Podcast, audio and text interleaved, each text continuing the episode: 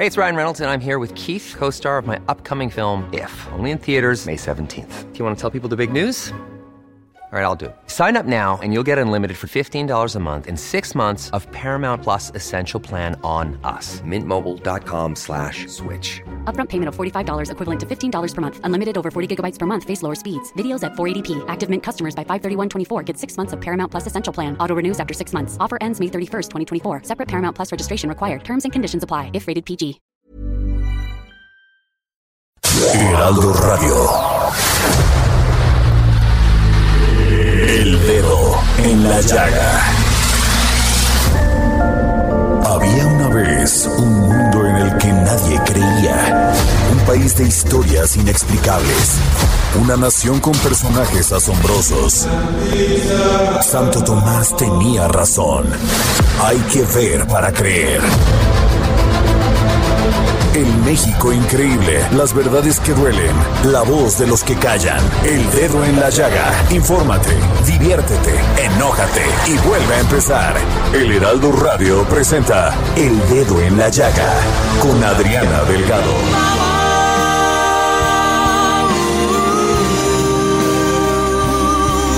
Iniciamos este dedo en la llaga de este viernes 29 de septiembre y estamos escuchando Bohemian Rhapsody con este gran cuarteto coreano Forestella. I see a little silhouette of a man.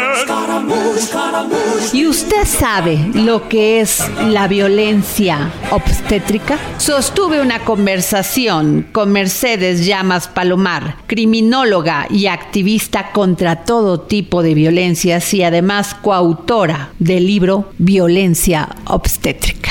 Vamos a la entrevista. En la Llaga. Mamá de cinco, apasionada de los derechos humanos, criminóloga y activista contra todo tipo de violencias. Ella también es escritora y coautora de Un sicario en cada hijo te dio y no es no. Guía de actuación ante la violencia sexual en México, doctora en gobierno y administración pública, maestra en criminología y licenciada en educación especial. Ha trabajado con población privada de la libertad e infancias en situación de vulnerabilidad, además de docente. Sí, tengo en la línea Mercedes Llamas Palomar, criminóloga y activista contra todo tipo de violencias. ¿Cómo estás, Mercedes? Hola Adriana, ¿cómo estás? Muchas gracias por la invitación a platicar con ustedes. Eh, además, eres coautora del libro Violencia Obstétrica. Y además, eh, Mercedes, fíjate, no tenía muy claro qué era la violencia obstétrica. La padecemos muchísimas mujeres, pero nadie nos ha definido el término. ¿No los puedes definir? Claro que sí, Adriana. Mira, es una violencia que, como tú dices, eh, las mismas mujeres no la tenemos eh, conceptualizada. La violencia obstétrica es es toda aquella violencia física, eh, psicológica o alguna vez hasta sexual que puede ser ejercida por el personal de salud, sea la mujer, durante el embarazo, en el parto y en, durante el posparto. Existen diferentes manifestaciones de la violencia obstétrica. En México las más comunes puede ser infantilizar a la mujer, desde, por ejemplo, desde que se embarace, empezar a tratarla como si no fuera un sujeto eh, capaz de tomar sus propias decisiones, desde el simple discurso, lenguaje al entrar a un hospital de mijita, niñita, todo esto es infantilizar a la mujer. Otras hacer procedimientos sin el consentimiento de la mujer, sin necesidad física o médica de este procedimiento. Ejemplo, episiotomías de rutina. La episiotomía es esta incisión que se hace en el área vaginal hacia atrás para que la mujer tenga más espacio para parir, cuando realmente estamos diseñadas para parir. Y esta episiotomía en muchas partes de México se hace de forma eh, completamente rutinaria, sin ni siquiera saber si es necesario o no es necesaria. Obviamente cesáreas y necesarias. En México tenemos una tasa altísima de cesáreas. La OMS establece que en los países lo normal, lo que debe de primar es entre un 10 y un 15% de cesáreas. Y en México está estamos por arriba del 45% de cesáreas.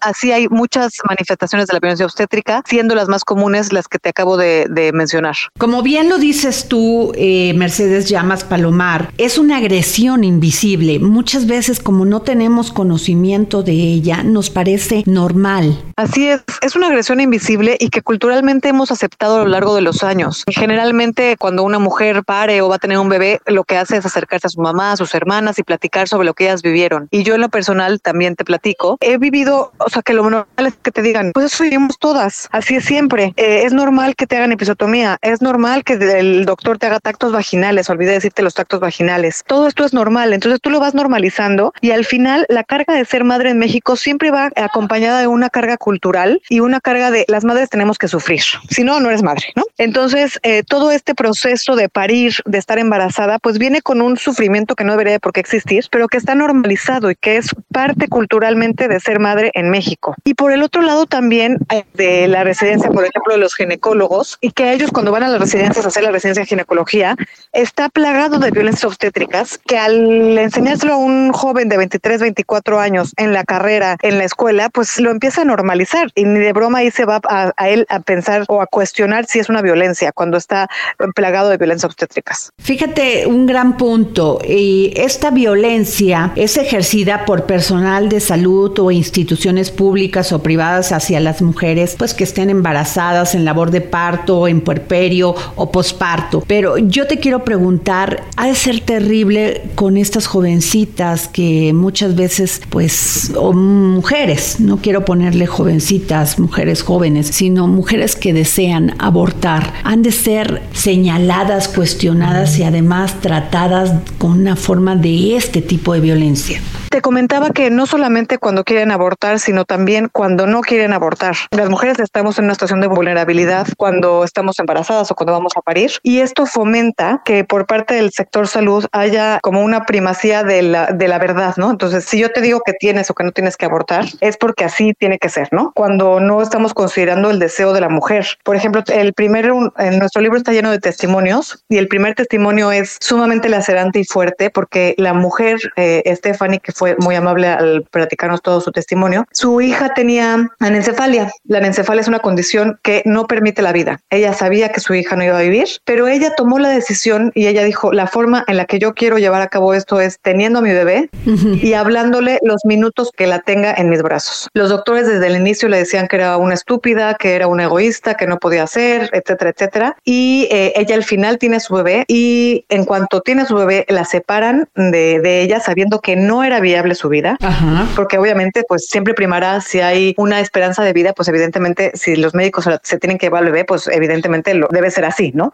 Se la llevan, la duermen y cuando ella despierta desesperada quiere ver a su bebé y le dicen que mm, se tiene que bañar eh, sin poder estar acompañada después de una cesárea, que porque no puede bajar a piso para ver a su bebé de esa forma. Entonces ella, con, imagínate una cesárea recién hecha, con toda la fuerza del mundo bañándose y llega y la bebé está muerta. Entonces, respondiendo un poco, un poco tu pregunta es no respetar la voluntad de la madre en ninguno de los casos. Híjole, es terrible. Ahora yo te quiero preguntar y que nos puedas contestar a todos los radioescuchas, mujeres, hombres, ¿en qué momento en el embarazo, en el parto del porperio, se está cometiendo violencia obstétrica?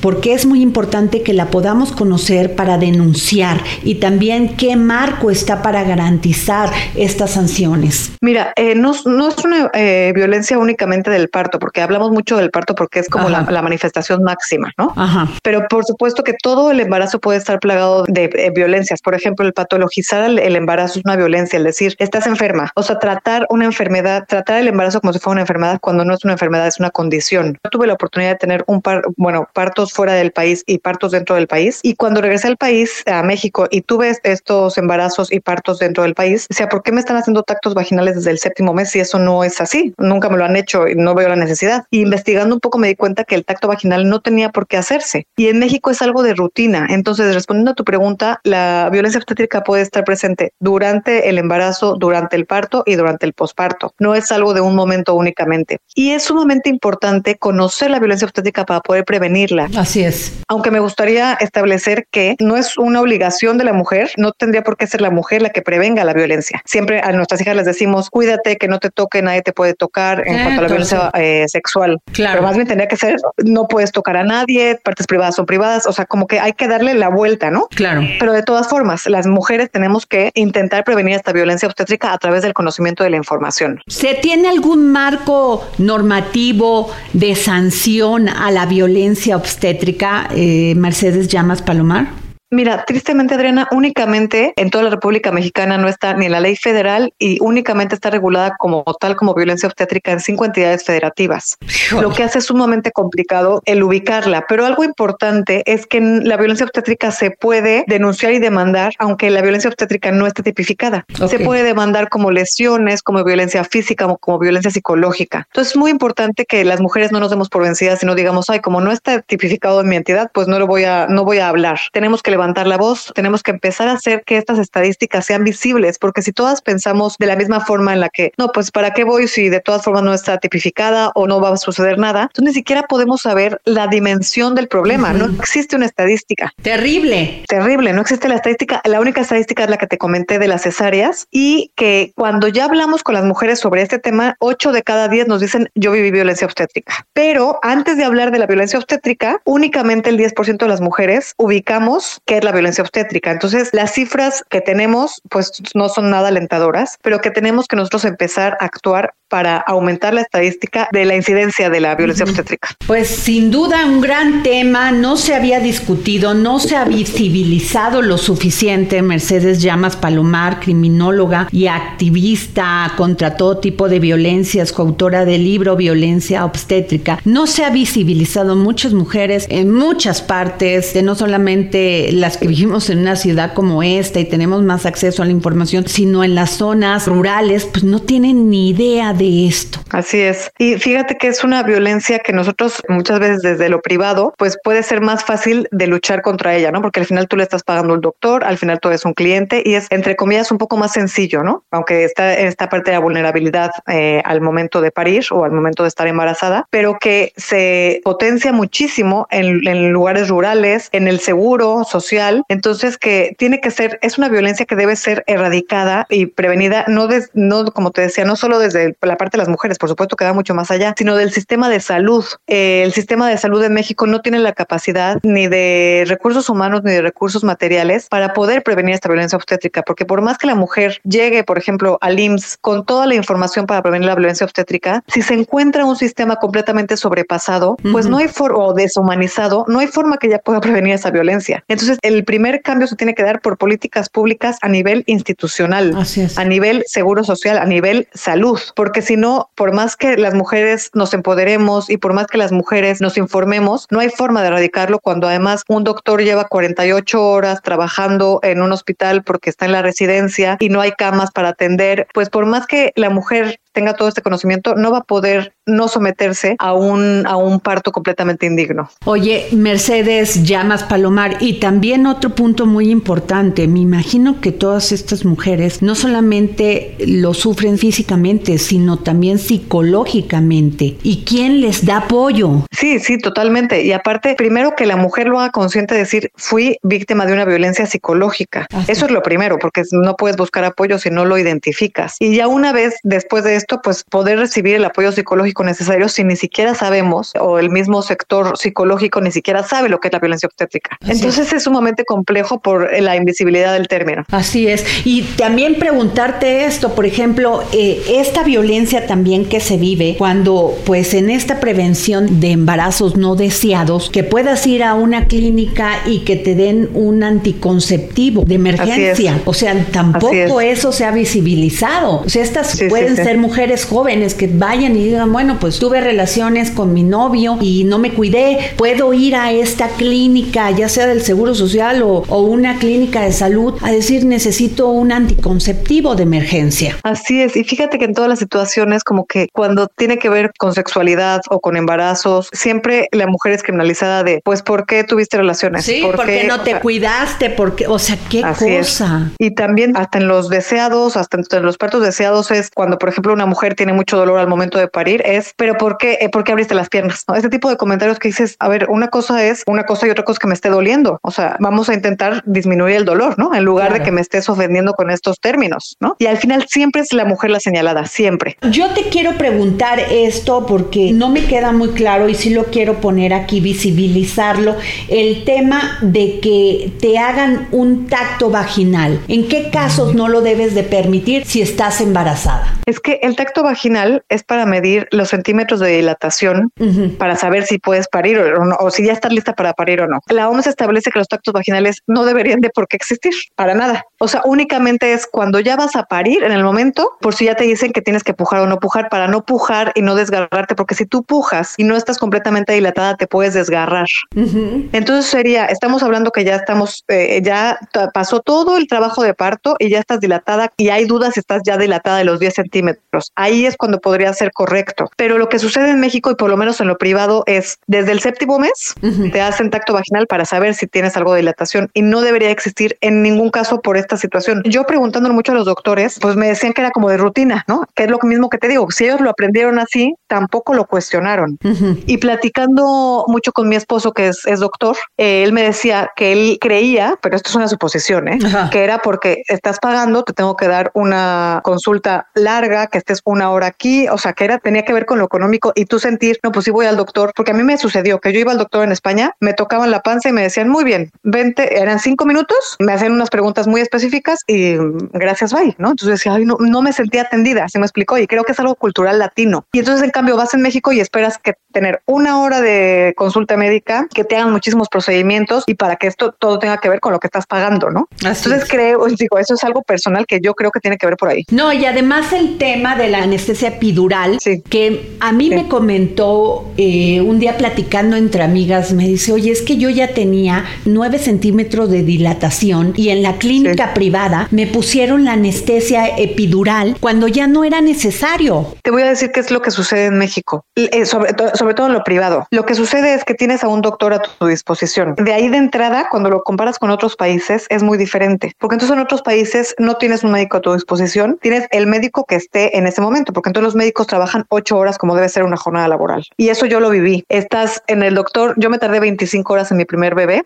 Perdón que ponga mi ejemplo, pero es que creo que eh, con los ejemplos es cuando las mujeres podemos identificar eh, si yo también viví eso, las mujeres que nos estén escuchando. Y entonces me tardé 25 horas y estoy segura que si eso hubiera sucedido en México, se hubiera tratado de apurar el parto. ¿Por qué? Porque un doctor no va a estar contigo 25 horas. Y entonces, ¿qué sucede en otros países? Pues estás ocho horas con un doctor, luego ocho horas con otro, ocho horas con otro, y ni siquiera llegabas al doctor, porque algo importante, y que lo decimos mucho en el libro, no queremos criminalizar ni señalizar a los médicos, sino lo que queremos es apelar a esta unión de toda la ciencia maravillosa médica que tenemos, pero con el conocimiento milenario que también tenemos de parir. Las mujeres, aunque no sepas parir, siempre habría en la antigüedad otra mujer que te ayudaba a parir, ¿no? Actualmente puede haber en los pueblos, puede haber esto que se llama las parteras, y en otros países lo que sucede es que en el sistema público de salud te atienden parteras y únicamente si hay una razón médica viene un médico. Entonces al final lo que está sucediendo en México es porque estamos patologizando el embarazo, porque todo se está considerando como si fuera una enfermedad cuando no es, cuando es algo natural. Entonces si apelamos por esta unión entre las dos, entre la ciencia milenaria del parir y de que las mujeres podemos ayudar a otras mujeres a parir y la medicina, pues podemos hacer partos maravillosos porque además es el inicio de la vida es lo más maravilloso que puede haber en el mundo. Y también cuando una mujer pare. Oye, y otra violencia terrible es estas mujeres en las zonas rurales indígenas que van a buscar porque se les complica el parto,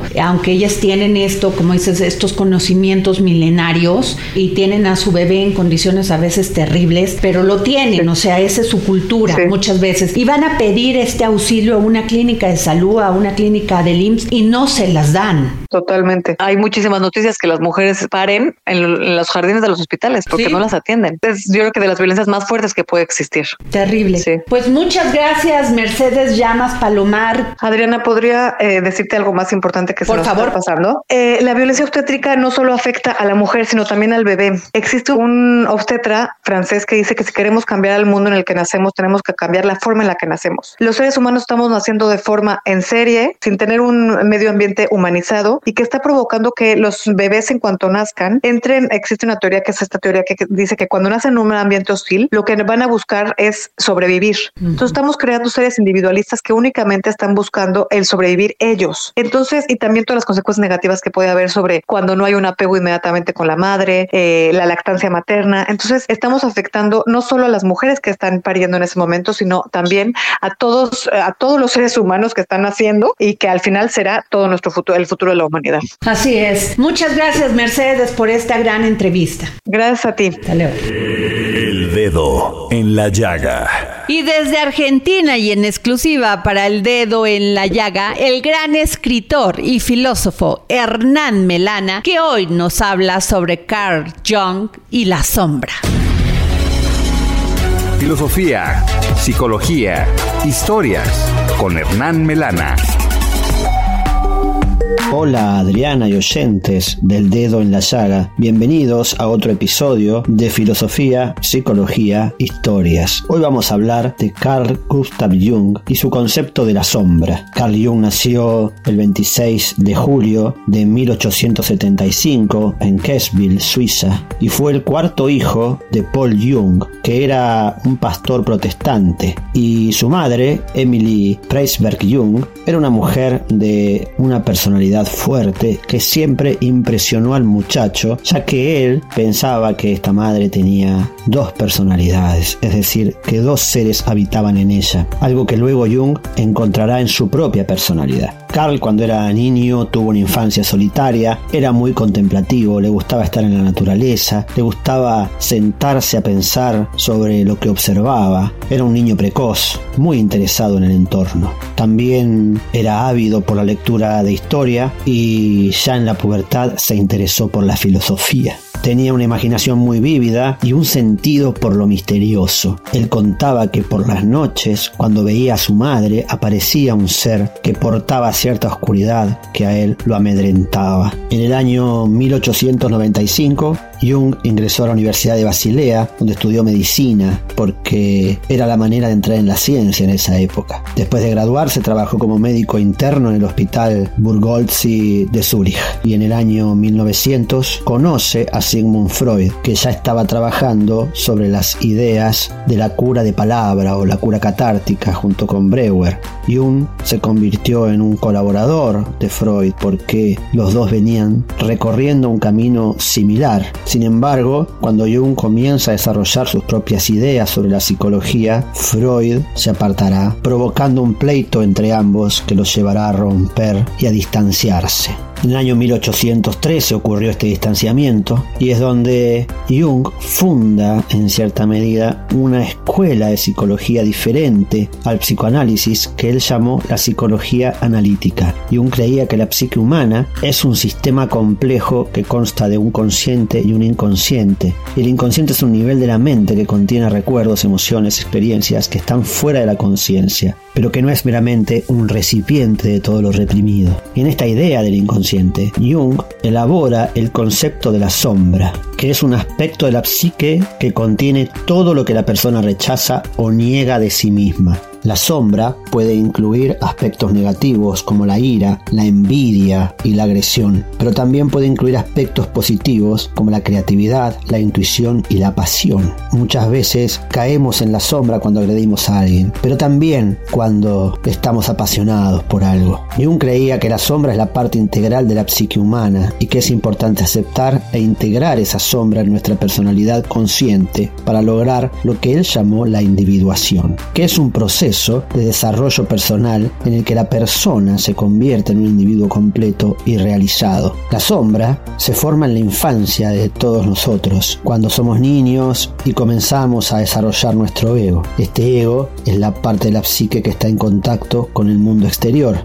Y para proteger al ego de las amenazas, el niño puede reprimir o negar los aspectos de sí mismo que consideren aceptables. Estos aspectos son entonces proyectados en los demás, lo que significa que el niño ve esos aspectos en los demás, pero no en sí mismo. Y eso no deberíamos hacerlo de adultos, a menos que sigamos siendo un cuerpo de adulto con una mente de niño. Jung nos dirá que la sombra puede manifestarse de muchas maneras, por ejemplo en los sueños, en los actos fallidos, en los síntomas psicológicos y en las relaciones interpersonales. Para integrar la sombra en la personalidad consciente, lo importante es conocerla primero, y esto se puede hacer a través de la introspección, del análisis de los sueños y del trabajo con un terapeuta. Una vez que la sombra ha sido reconocida, es importante aceptarla e integrarla en la personalidad. Me despido con una frase de Carl Jung acerca de la sombra, en donde nos describe un poco de manera imaginativa qué es este concepto que él desarrolla, pero que en realidad es algo que forma parte de nosotros mismos. Y esta frase dice así.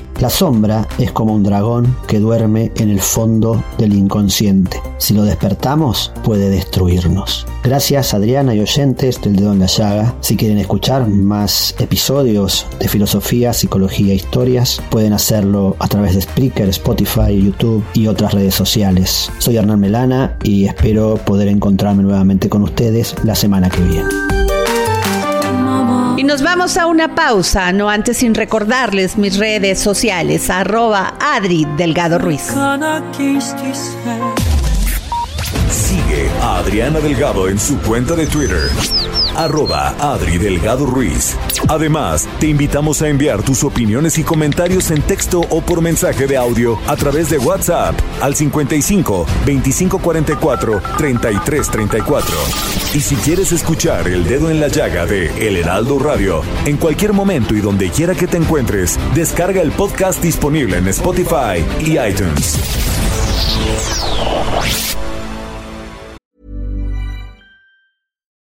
Millions of people have lost weight with personalized plans from Noom, like Evan, who can't stand salads and still lost 50 pounds. Salads, generally, for most people, are the easy button, right? For me, that wasn't an option. I never really was a salad guy. That's just not who I am. But Noom worked for me. Get your personalized plan today at Noom.com. Real Noom user compensated to provide their story. In four weeks, the typical Noom user can expect to lose one to two pounds per week. Individual results may vary.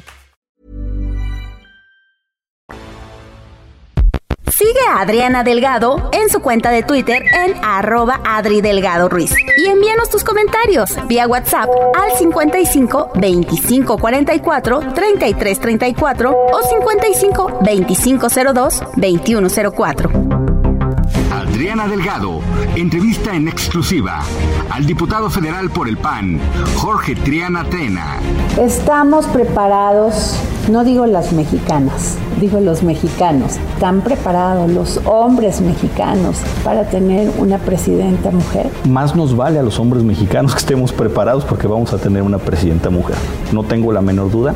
Eh, eh, se avecina, creo yo, una elección entre mujeres, ¿no? Y, habrá que habrá que estar preparados para eso. A muchos no les gustará, muchos tienen todavía su, su mente en una película de la época del cine oro, del, del, del, de época de oro del cine mexicano, ¿no? eh, y, y, bueno, pues no, las cosas ya no son así, las cosas cambian. A mí me da mucho gusto que las mujeres estén abriendo brecha en el campo político y profesional. Jueves, 10.30 de la noche, El Dedo en la Llaga, Heraldo Televisión. Regresamos de esta pausa aquí en El Dedo en la Llaga. Yo soy Adriana Delgado y les recuerdo que el próximo jueves usted y yo tenemos una cita a las 10.30 de la noche por el Heraldo Televisión y voy a tener una interesante entrevista con el diputado federal de Acción Nacional, Jorge Triana. Y tuve la oportunidad de entrevistar a Gustavo Parra Noriega, presidente del patronato de los Centros de Integración Juvenil del Estado de México. El dedo en la llaga. En el marco de la conmemoración del Día Mundial de la Salud Mental, el próximo 15 de octubre se llevará a cabo la 17 edición de la carrera contra las adicciones, que arrancará de la glorieta del circuito escultores a las 8 de la mañana. Anunciado esto por don Gustavo Parra Noriega, presidente del patronato de los Centros de Integración Juvenil del Estado de México, y María Fernanda Rivera Sánchez, presidenta del patronato del Centro de Integración Juvenil Y esto es una gran noticia, don Gustavo Parra Noriega, porque se busca concientizar sobre los daños y consecuencias del consumo de drogas. Así es, Adriana, mucho gusto en saludarla y también a todo el auditorio. En realidad, en este marco, como se comentó del Día de la Salud Mental, pues todos tenemos que estar preocupados no solo por nuestra estabilidad, nuestra salud, sino también sabemos de las, eh, pues digamos, situaciones que todo el mundo afronta día con día, problemas de ansiedad, depresión, que podemos encontrar a veces una salida falsa como es el uso de sustancias o el abuso de las, de las drogas. Y tenemos que eh, seguir presentando a, cualquier persona alternativas para tener un estilo de vida saludable. Y qué mejor que una carrera a la que se está convocando precisamente con esa intención de concientizar sobre lo importante que es vivir sin adicciones. Ese es el lema de nuestra carrera, vivir sin adicciones y también que conozcan lo que Centros de Integración Juvenil realiza en sus 10 centros en el Estado de México y que pueda eh, estar a sus órdenes para cualquier eh, alternativa de tratamiento, de rehabilitación, de apoyo, de actividades de prevención, justamente para evitar que, que la gente pueda caer en las drogas. Y desde hace más de 50 años, pues venimos realizando estas actividades. La carrera es en su edición 17 y estará siendo simultánea en 52 ciudades del país, donde también Centros tiene presencia. Y bueno, pues los invitamos a que participen acá en Aucalpan para este día 15 de octubre a las 8 de la mañana, como eh, se comentó. Y ojalá que pues muchos participen y tengamos una carrera pues festiva, familiar, pueden llevar a sus mascotas. En fin, es una actividad que creo que va a ser de su agrado. Don Gustavo Parra Noriega, sufrimos esta terrible pandemia de la COVID-19. Sí. Después de eso nos enclaustramos, nos encerramos en nuestra casa. Los jóvenes sufrieron la violencia que no habían vivido porque los padres nunca habían convivido. No digo que todos los casos, pero en la mayoría de los casos. Después de esto hubo eh, divorcio, separación de la familia. ¿Cómo hacer esta cohesión del tejido social otra vez cuando hemos pasado por esto y no hay políticas públicas encaminadas al tema de la salud mental? Pues eh, con mucho diálogo, con paciencia, con amor finalmente también eh, entre los seres queridos, el poder tenderle la mano a alguien que a lo mejor encontró en el uso de las drogas pues una salida que resulta al final pues más dolorosa, más pues perjudicial para la salud de esa persona. Y entonces pues las situaciones que justo vivimos que, que has comentado de violencia intrafamiliar o de acoso en, en, en el ámbito laboral o cualquier otra situación, es importante escuchar una, una voz que le damos una mano amiga a quien así lo está padeciendo. Y ese es el objetivo de nuestros centros de integración juvenil. Ustedes pueden acudir a ellos. Tenemos centros aquí en el Estado de México, en la zona oriente, por ejemplo, en Texcoco, en Ecatepec, en Chalco, en Esahualcoyot. El Valle de México tenemos en Naucalpan, en Atizapán, en Tlanepantla y en el Valle de Toluca, en el propio Toluca y en la zona de Villa Victoria. Entonces, son los centros, además tenemos dos unidades de hospitalización, en donde también si se requiere para una instancia pues un poco más amplia, puedan acudir. Son además eh, los centros pues una instancia que de alguna manera busca vincular pues el trabajo con, con, el gobierno y sus instituciones, con sociedad civil y nosotros de alguna manera pues eh, ponemos este tipo de experiencia que se tiene. Estos centros fueron fundados hace más de 50 años por la señora Kena Moreno que tuvo una pues visión importante de lo que venía y se adelantó a, impulsar esto desde sociedad civil, justo desde ámbito, ella era en ese entonces una periodista muy destacada y bueno, se dio a la tarea junto con otros eh, profesionales de impulsar este tipo de, de actividades y hoy pues eh, tenemos una red muy importante de médicos y de gente a disposición. Esto es muy importante porque como lo dijimos al principio, eh, busca concientizar sobre los daños y consecuencias del consumo de droga. Hemos visto que últimamente muchos jóvenes por esta situación económica o porque finalmente regreso al tema de la falta de cohesión familiar, la falta de acercamiento, la falta de amor como bien lo dice usted, lo más fácil es acercarse a las drogas y ser parte muchas veces de los grupos delincuenciales. Y vemos, por ejemplo, estos casos de jóvenes volviéndose, convirtiéndose, perdón, en homicidas. Me parece increíble que un joven que deberíamos proporcionarle todo el deseo de desarrollarse, de crecer en este país, pues desvíe su camino. ¿Qué hacer? Bueno, eh, principalmente yo creo que concientizarnos todos y estar atentos a nuestros hijos, estar atentos a nuestros familiares, a nuestros amigos que se empiezan a tener un cambio de comportamiento, se aíslan o a lo mejor empiezan a tener pues eh, reacciones violentas, cuestiones de ese tipo. Bueno, pues de entrada ofrecerles la posibilidad de ayuda, de, escucha, eh, de poder de alguna manera llevarlos también ante instancias instancias como puede ser en este caso centros de integración juvenil y darles una alternativa. Pasa por muchas cosas también, como se mencionó, de políticas públicas, de alternativas de educación, de deporte, de salud, que esta carrera, pues eso también de alguna manera tiene ese mensaje de concientización y de que siempre va a haber alguien que los pueda apoyar, que es posible salir adelante. Nosotros tenemos también nuestra red de tratamiento, que además, déjame decirte que es un porcentaje importante de éxito en más de un 70% de las personas que entran a tratamiento, es posible que controlen o que definitivamente dejen a un lado su adicción y eso es un mensaje muy, muy importante. Pero tenemos también talleres de, mm, digamos, para lo que son actividades ocupacionales, eh, talleres que también dan oportunidades laborales porque tenemos alianzas con empresas, por ejemplo, en temas de computación, cuestiones de ese tipo que van a poder a lo mejor darles una alternativa a esos jóvenes y que puedan encontrar una forma de, estilo de vida saludable y poder salir adelante eh, sin, sin estas adicciones. Pues muchas gracias, le agradezco don Gustavo Parra Noriega, presidente del Patronato de los Centros de Integración Juvenil del Estado de México. Muchas gracias por tomarnos la llamada para el dedo en la llaga. Al contrario, muchas gracias y los esperamos en la carrera. El dedo en la llaga. Hoy es viernes del historiador Ignacio Anaya, que hoy nos habla en sus cápsulas del pasado sobre el señor que se robó a la Mona Lisa. Escuchemos. Cápsulas del pasado con el historiador Ignacio Anaya.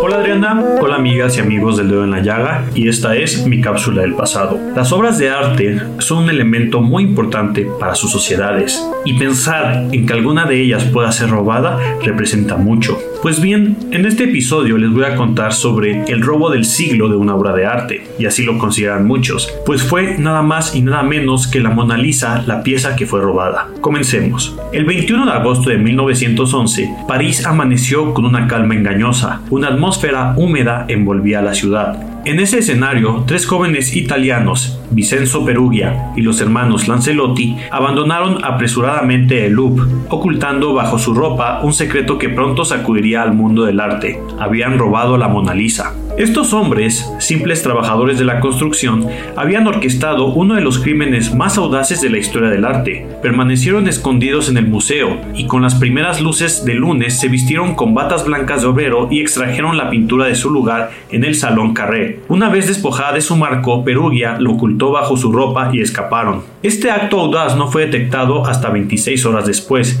y aunque ahora puede parecernos sorprendente, es importante contextualizar el hecho en su tiempo. El Louvre, por entonces uno de los edificios más grandes del mundo, era una fortaleza de arte con defensas insuficientes. Con más de mil habitaciones, su vigilancia era débil y los incidentes no eran inusuales. Sin embargo, aunque pareciera sorprendente, la Mona Lisa no era la estrella del Louvre en aquel momento. Aunque Leonardo da Vinci la había pintado alrededor de 1507, no fue hasta la década de 1860 que los críticos de arte la reconocieron como una obra maestra del Renacimiento. A pesar de su belleza, el retrato aún no había capturado la imaginación del público en general. Es irónico que el propio Perugia hubiera trabajado anteriormente en la protección del cuadro. Había sido empleado por la firma Covier para colocar vidrios protectores a las obras más preciadas del museo, incluida la Mona Lisa. Perugia, un joven con un temperamento ardiente y con antecedentes penales, no era ajeno a los desafíos, pero robar la Mona Lisa iba a ser su declaración al mundo, su transformación de obrero a artista. El robo, inicialmente inadvertido, pronto desencadenó una avalancha mediática. El silencio inicial de los periódicos parisinos se rompió con el anuncio del Louvre.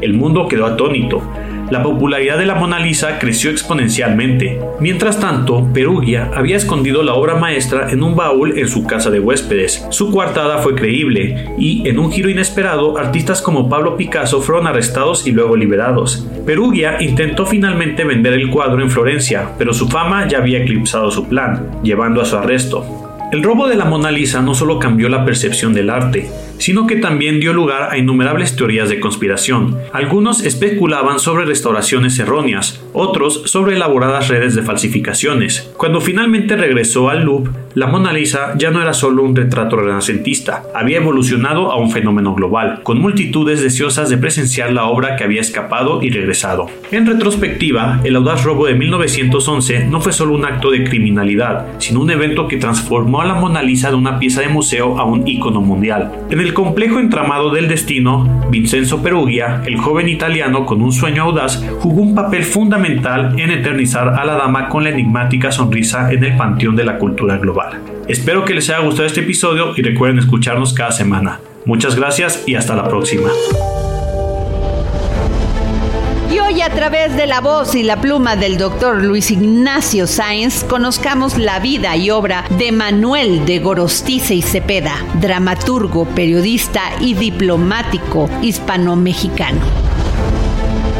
Bueno, corresponde ahora el, turno para que sigamos hablando de estos grandes personajes que han establecido lo que entendemos como nuestra identidad nacional. Corresponde el turno a un personaje ilustradísimo, enamorado del teatro, que es Manuel María del Pilar Eduardo de Gorostiza y Cepeda. Ese personaje nace el 13 de octubre de 1789 en Veracruz, como la directora de nuestro programa El Dedo en la Llaga, hijo de criollos ilustrados. Su padre, el general brigadier Pedro Fernández de Gorostiza, gobernador del puerto, quien a la sazón también era el inspector general de las tropas novohispanas. Y su madre era María del Rosario Cepede y Mayo, descendiente ni más ni menos que de Santa Teresa de Jesús, y caso notabilísimo, pues era poseedora de un título de doctorado por la Universidad de Sevilla. Entonces imagínense ustedes los antecedentes de este personaje. Estaba destinado a ser un hombre pensante. A temprana edad se trasladará a Cádiz, donde realizará sus estudios, abrazando primero la carrera eclesiástica para posteriormente colgar los hábitos y entrar a la milicia, donde alcanzará el grado de coronel allá por 1814. Con este grado se retirará del servicio activo y a partir de entonces se dedicará de lleno a la literatura y a la política. Cuatro años después, gracias a los auspicios del actor Isidro Márquez, considerado el mejor de su época, que fuera pintado nada menos que por Francisco de Goya y Lucientes, montará su primer drama escénico, titulado Indulgencia urgencia para todos. Será este personaje clave en la reinserción de Gorostiza en los asuntos nacionales, al recomendarle adoptar la nacionalidad mexicana a la que tenía derecho por nacimiento y renunciar a la española, de tal suerte que de inmediato le son conferidas tareas diplomáticas en los Países Bajos, donde será designado cónsul en 1825 en pleno México independiente. Sus intereses culturales y su vínculo con los medios gráficos hicieron, fíjense nada más la importancia, que conociera a Claudio Linati en aquellas tierras y lo convenciera a semejante impresor y carbonario de viajar a México para establecer la primera litográfica de nuestro país. Un año después será encargado de negocios ante el gobierno holandés y para 1830 es ministro plenipotenciario en Inglaterra. Así es que no solamente escribía dramas escénicos y a veces también comedias, sino que era un promotor de la soberanía de México. En 1833 retorna a Veracruz y el 23 de octubre de ese mismo año es nombrado director de la Biblioteca Nacional, ni más ni menos. Momento en que se cierra la Real y Pontificia Universidad de México, correspondiéndole resguardar sus muebles y demás bienes de manos del último rector, don José María Couché. Se afanó entonces en preservar y clasificar los libros y los documentos provenientes de ese y de otras muchas instituciones académicas. La presidencia de nuestro queridísimo Valentín Gómez Farías también lo designa miembro del Consejo de Educación, a efecto de impulsar las reformas del sector diseñadas por el extraordinario liberal José María Luis Mora, y en ellas destacará. Será también síndico del Ayuntamiento de la Ciudad de México, donde promoverá a brazo partido la vida escénica nocturna de nuestra ciudad. Dos años más tarde es nombrado director del Teatro Principal, miembro de la primera Academia de la Lengua, de la Academia Nacional de Historia y ni más ni menos que de la Academia de Letrán Ya en 36 opera de ministro plenipotenciario en los Estados Unidos y al paso de un año regresa a México como consejero de Estado encargándose otra vez del teatro principal. En 38 ocupará los ministerios de Hacienda y Relaciones Interiores y Exteriores. En 41 estará al frente de lo que fuera el Real Estanco del Tabaco y ante la invasión norteamericana de 1847 forma con los cigarreros el famoso batallón de Bravos que participa en la batalla de Churbusco. Tras la derrota del 30 de agosto caerá prisionero. Entre sus principales obras dramáticas destacan Las costumbres de antaño, después revisada como La pesadilla, El jugador, Contigo pan y cebolla que es famosísima y Don Bonifacio. Malvive como impresor sus últimos años porque la nuestra es una sociedad ingrata y muere de un ataque cerebral en Tacubaya el 23 de octubre de 1851. Y hasta aquí la triste y brillante historia de Manuel Eduardo de Gorostiza. En nuestra sección Guerreras de la Libertad, lideresas políticas, activistas sociales, artistas y defensoras de los derechos de la mujer nos enseñan que no hay límites cuando se trata de luchar por lo que creemos. La resiliencia, el coraje y la determinación son la principal característica de estas mujeres que han desafiado barreras en búsqueda de la libertad. En esta sección conoceremos historias inspiradoras de valentía, emoción y pasión y en esta ocasión tenemos a la gran periodista veracruzana Claudia Guerrero. Los periodistas tenemos miedo también.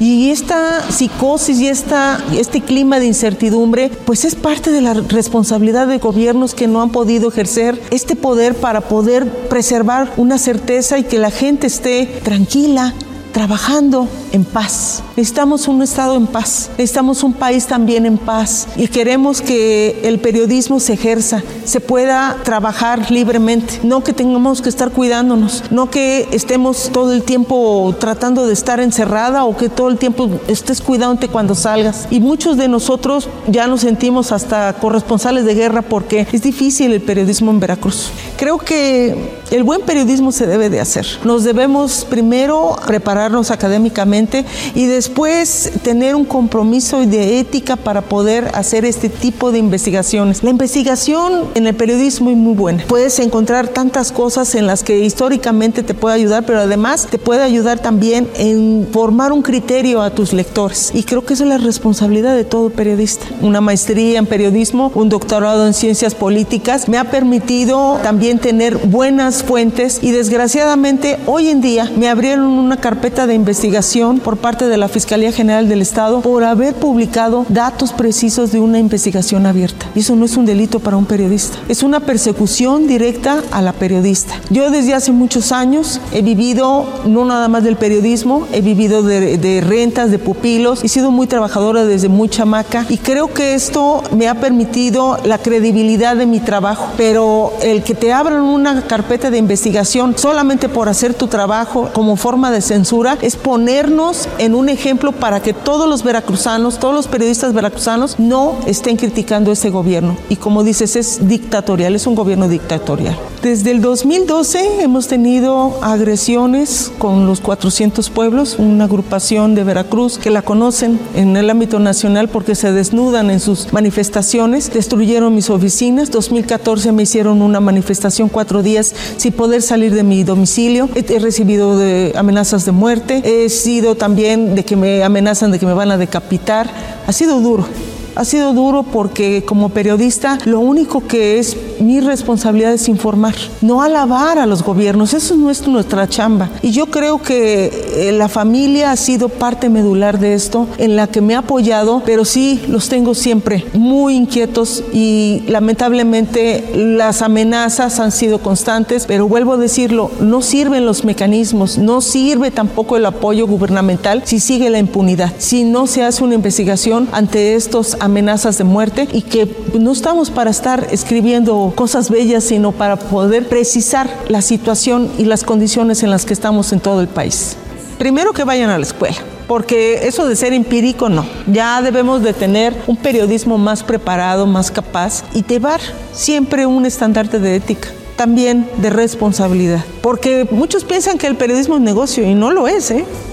No lo es, no se gana muy bien en el periodismo, pero lo que sí hay que decirlo, que la gente que tenga un sueño de ser un periodista, primero hay que tener las bases y después empezar a escribir ahora en las plataformas digitales que son tan importantes y empezar a hacer, a buscar, a ver qué, qué nota puedes aportar y qué es la responsabilidad que puedes también dar a la ciudadanía. Yo creo que eso es lo mejor. Lo mejor es eso, estudiar y después tener una responsabilidad con la sociedad. Y hoy es viernes de deportes con mi querido Roberto San Germán. Roberto San Germán y los deportes al estilo del dedo en la llaga con Adriana Delgado.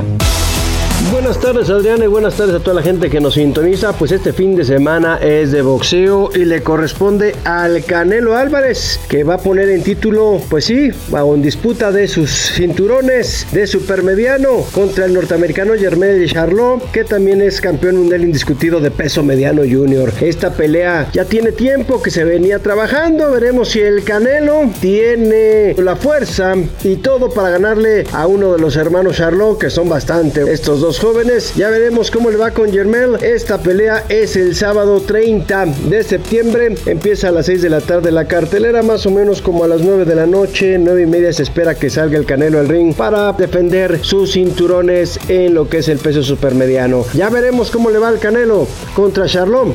Ya lo saben, este fin de semana. Hasta aquí la información deportiva. Yo soy Roberto San Germán. Que pasen un buen fin de semana. Igualmente para ti, Adriana. Y bueno, nos escuchamos hasta la próxima. Nothing really matters. Anyone can see. Nothing really matters. Así llegamos al final de este dedo en la llaga de este viernes 29 de septiembre. Gracias por escucharnos, pero sobre todo, gracias por permitirnos entrar en su corazón. Síganme en mis redes, arroba Adri Delgado Ruiz y les deseo un gran fin de semana.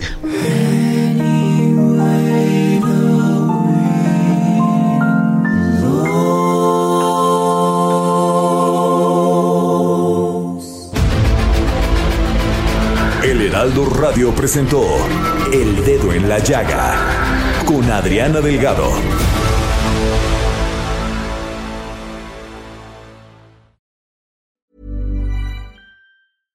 Imagine the softest sheets you've ever felt. Now imagine them getting even softer over time. That's what you'll feel with Bowl and Branch's organic cotton sheets. In a recent customer survey, 96% replied that Bowl and Branch sheets get softer with every wash. Start getting your best night's sleep in these sheets that get softer and softer for years to come. Try their sheets with a 30-night guarantee. Plus, get 15% off your first order at bowlandbranch.com. Code BUTTERY. Exclusions apply. See site for details.